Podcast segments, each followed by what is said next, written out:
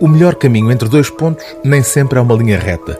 Há tergiversações, equívocos e desvios de rota mais recompensadores do que o simples cumprimento de um objetivo. São esses caminhos ínvios na história da ciência que o astrofísico israelo-norte-americano Mário Lívio, que faz parte da equipa da NASA, relata neste livro intitulado Erros Geniais que Mudaram o Mundo. O objetivo do autor, como ele próprio explica logo de início, é simples: corrigir a impressão de que os avanços científicos são puramente histórias de sucesso. Citando o escritor Oscar Wilde, experiência é o nome que damos aos nossos erros. E sem ela, a experiência, sem eles, os erros, pretende demonstrar o astrofísico Mário Lívio, a ciência não progride. Darwin, Einstein ou Lord Kelvin, o matemático e físico britânico que concebeu a escala absoluta de temperaturas a que ainda hoje se dá o nome de escala de Kelvin, são alguns dos protagonistas das histórias deste livro. O caso de Einstein viria a ser reconhecido pelo próprio como o seu maior erro.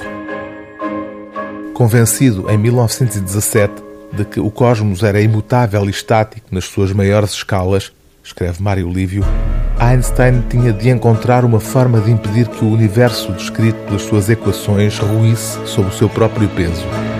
Para conseguir uma configuração estática com uma distribuição uniforme da matéria, Einstein calculou que devia haver uma força repulsiva capaz de contrabalançar com precisão a gravidade.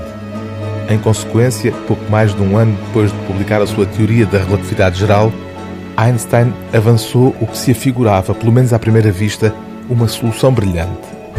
Einstein perdeu uma oportunidade de ouro para realizar uma previsão espetacular. Se se tivesse cingido às suas equações iniciais, podia ter previsto mais de uma década antes das observações de Hubble que o universo devia estar a contrair-se ou a expandir-se. No entanto, a introdução da constante cosmológica pode ter constituído uma previsão igualmente importante. Mais de 20% dos artigos originais de Einstein contêm uma ou outra espécie de erro. Em alguns casos, embora tenha cometido erros pelo caminho, o resultado final é o correto. É esta, a miúde, a marca que distingue os grandes teóricos. São guiados mais pela intuição do que pelo formalismo. O livro do dia TSF é Erros Geniais que Marcaram o Mundo, de Mário Lívio, tradução de Isabel Alves, edição Marcador.